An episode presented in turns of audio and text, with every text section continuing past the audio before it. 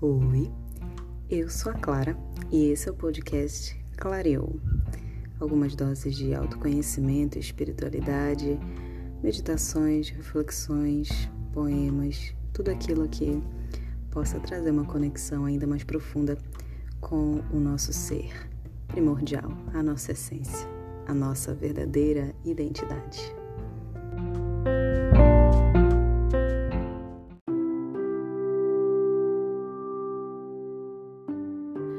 Um dos aspectos psicológicos que mais interesse nos tem despertado nos últimos anos é a depressão. Estima-se que existam no Brasil pelo menos 6 milhões de deprimidos crônicos, sem se falar nos vários milhões de deprimidos comuns.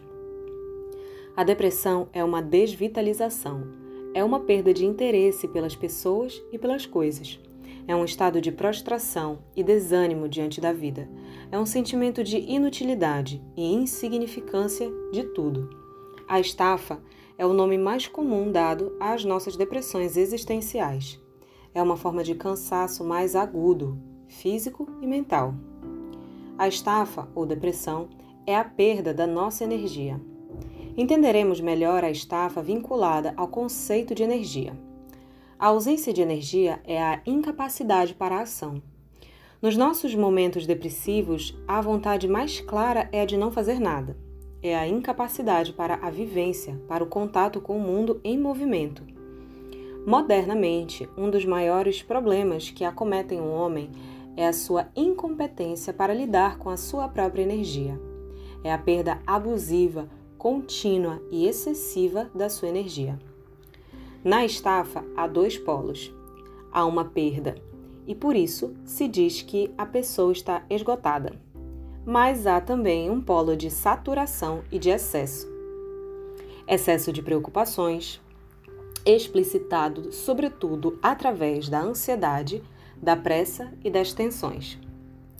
A pressa é uma movimentação excessiva do nosso corpo em busca do futuro é a vontade de que o mundo faça acontecer algo para ver o que vai dar. É a vontade no corpo de que o desconhecido se torne conhecido antes da hora. É a tensão corporal para um perigo que possa vir. A preocupação, a preparação do corpo para uma luta. Na estafa, há um máximo e um mínimo. As tensões e preocupações e a sua correspondente posterior, que é a depressão, em maior ou menor grau. Todos nós possuímos uma energia de vida, uma energização pessoal, que nos move à ação e que possibilita estarmos presentes à realidade viva da existência, tornando-nos aptos para a relação com o mundo. Quando, eventualmente, devido a alguns fatores, perdemos contato com essa energia individual, sentimos-nos deprimidos e estafados. E qual é o nome desta energia vital que, se é perdida constantemente e não é recuperada, nos faz cair em estafa? Qual é o nome dessa energia individual que nos foi dada de graça, de presente, que nos é inata e cuja perda nos conduz a um estado de sofrimento? Alguns chamam de paz, de vida interior, de harmonia, de amor, de entusiasmo, de motivação, de equilíbrio, de sentimento, de espontaneidade, de simplicidade e de naturalidade. Mas há um nome que congrega todos estes aspectos, um nome que é a síntese de todos esses modos de estar. Esta nossa energia vital chama-se alegria. Alegria é a nossa energia de vida.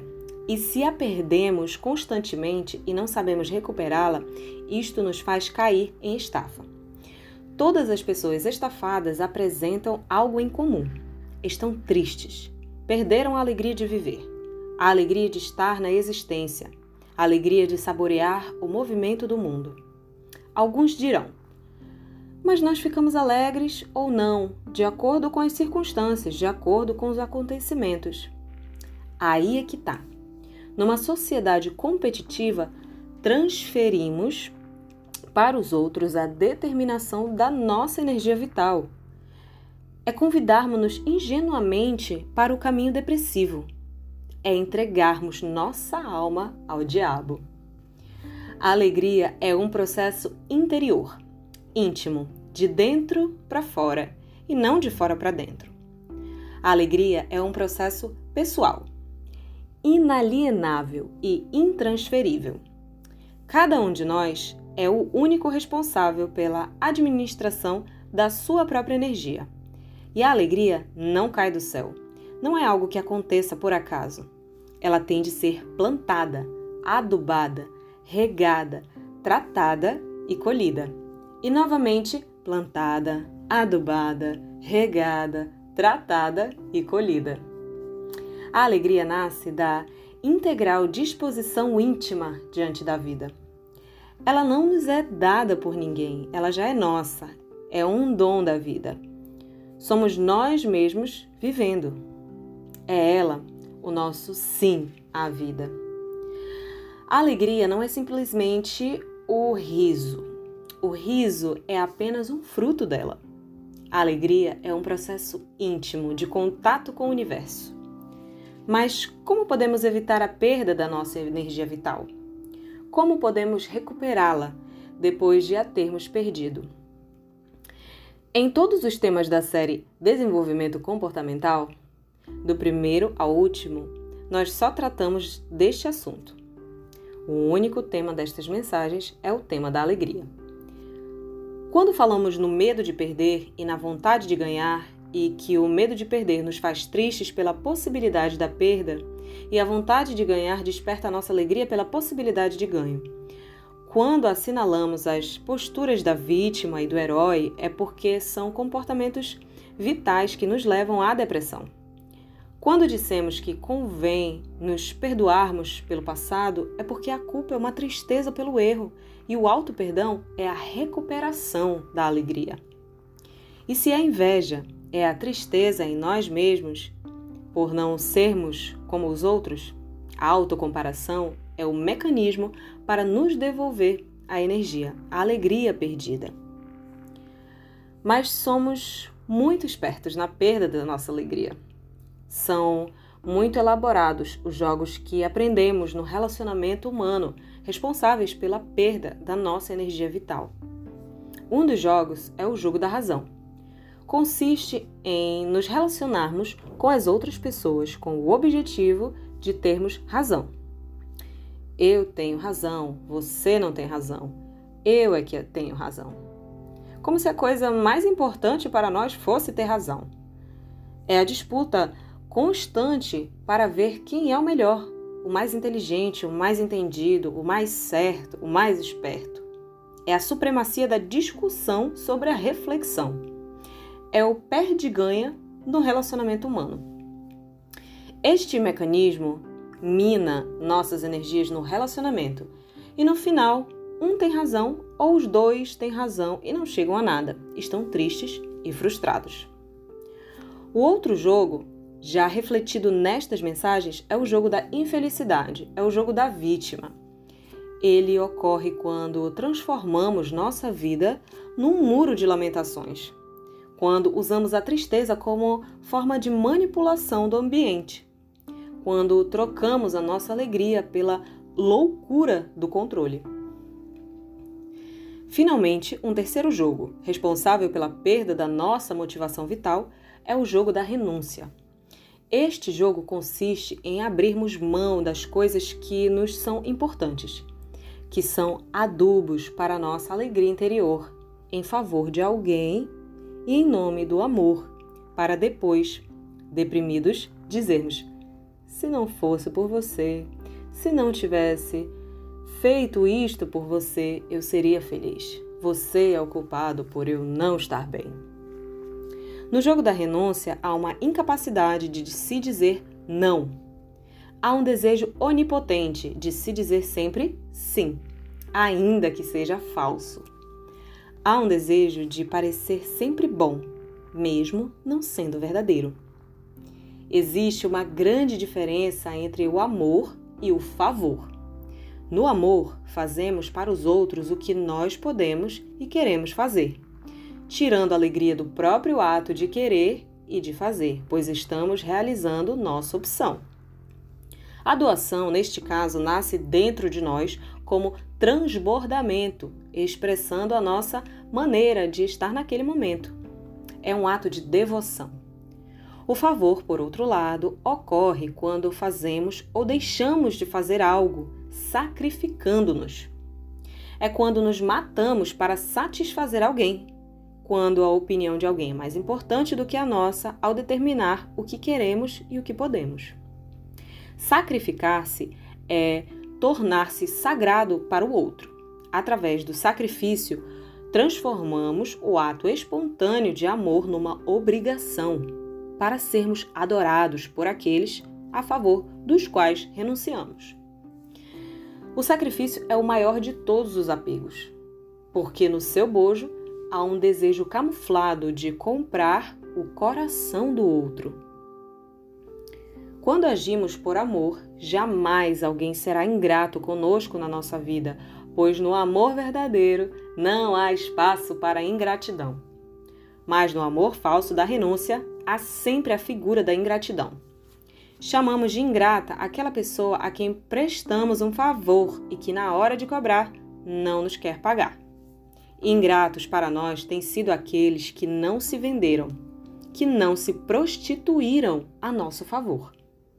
A renúncia, que se pretendia constituir amor, é uma distorção cultural Acredita-se no amor como sendo proteção, como substituição ao outro.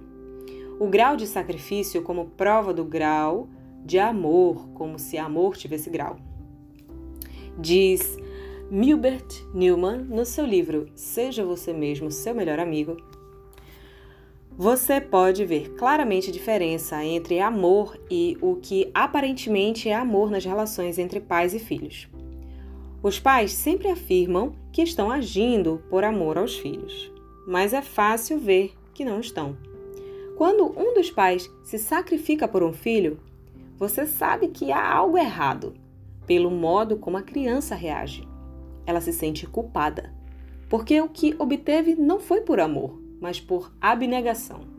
Ninguém, na verdade, quer os frutos do sacrifício de outra pessoa. O sacrifício é um dos piores tipos de comodismo é alimentar aquela parte de você que se sente sem valor. Ninguém se beneficia com isso. O que não quer dizer que você não possa, às vezes, decidir desistir das coisas. Mas esta é uma escolha que você faz e é feita por amor. É feito por amor a si mesmo e não por autoaversão. Aqui termina a citação do texto. Existem muitos preconceitos relativamente à alegria, relativamente ao amor a si próprio. A única coisa real nas nossas relações que caracteriza o amor é a alegria. O que caracteriza a felicidade conjunta é a comunhão da alegria. A alegria é a manifestação em cada um de nós do plano humano da harmonia cósmica, da harmonia divina. Quando perdemos nossa alegria, ainda que em nome do amor, não estamos de fato em estado de amor. Não é possível rimar amor e dor. Muita renúncia no relacionamento humano provém do medo de sermos chamados egoístas. Este medo nos faz sair dos nossos limites, dos nossos espaços de tempo e nos darmos além das nossas próprias condições há uma confusão generalizada sobre o que é o egoísmo. Sempre nos chamou a atenção o fato de que, se alguém nos chama de egoísta, é porque essa pessoa está procurando alguma coisa para ela. É sempre a tentativa de nos subtrair algo em favor dela. É sempre uma forma de controlar a nossa vida. E há ainda nisto uma distorção religiosa. A Bíblia diz: Ama o teu próximo como a ti mesmo, e não em vez de ti mesmo. Fazermos as coisas que nos fazem feliz é exatamente o oposto do egoísmo. Significa satisfazermos-nos na nossa totalidade, incluindo os nossos sentimentos, nossas ligações e responsabilidades para com os outros. Se não aprendemos isto, nunca nos importaremos de verdade com as outras pessoas. Se não nos amamos, se não nos respeitamos, se não cuidamos de nós mesmos, de onde vamos tirar o amor por alguém? No máximo, vamos fazer coisas para preencher as outras pessoas. O maior de todos os egoísmos é quando queremos alguém para nós. Quando queremos que as pessoas pensem, sintam e ajam relativamente a nós, da maneira que desejamos. É muito fácil abrirmos mão das próprias coisas, do próprio tempo, do próprio espaço, das próprias necessidades para sermos adorados, amados e bajulados pelos outros, para que falem bem ao nosso respeito. As pessoas que não se amam podem adorar outras porque adorar é relacionar-se com o outro sentindo-se inferior a ele. As pessoas que não se amam podem gostar de outras porque gostar é relacionar-se com o outro de maneira objetal, sentindo-se inferior a ele e usando-o para preencher uma incompletude interior mas não podem amar porque o amor é o testemunho do ser completo, vivo, transbordante em nós. Se nada temos, nada podemos dar. Perdemos a alegria quando, através destes jogos, nos afastamos do presente e nos envolvemos com o fantasma do passado ou com o fantasma do futuro, na culpa do que passou ou no medo do que virá. Todas as vezes que saímos da base sólida e real do agora, sem coragem de largar o que ficou para trás e com medo do que nos pode acontecer no futuro, perdemos o nosso estado de dança e cronificamos a vida no estado de luta. O nosso vazio interior perde a fertilidade de uma vida plena e se transforma no sentimento de isolamento e de solidão. A festa do encontro com o que nos cerca transforma-se numa prisão cinzenta e viver passa a ser um peso e não uma brincadeira. A culpa e o passado só se resolvem através do perdão e o medo do futuro através da esperança. Perdoando-nos pelo que já passou e através da esperança, deixando o futuro entregue ao próprio futuro deixando o futuro para quando for presente, deixando o desconhecido para quando for conhecido. Renascerá em nós a ludicidade humana e alegres cantaremos e dançaremos a roda da vida. A alegria é um processo de comunhão com as outras pessoas, uma sensação íntima e harmônica de fazer parte de um todo. É uma maneira calma e inocente de ver o mundo como sabíamos fazer na nossa infância. Alegria é quando não medimos a vida pelo tempo, mas pela qualidade ou intensidade dela. É quando nos tornamos simples como as árvores e as estrelas, quando deixamos a vida fluir em si mesma e em nós. Peregrinos da gratuidade, quando acolhemos a existência como um mundo de louvor quando estamos em estado de graça e achamos graça em tudo que existe. Dai-nos, Senhor, a alegria dos pássaros e das crianças, para que possamos brincar e cantar na gratuidade da vida.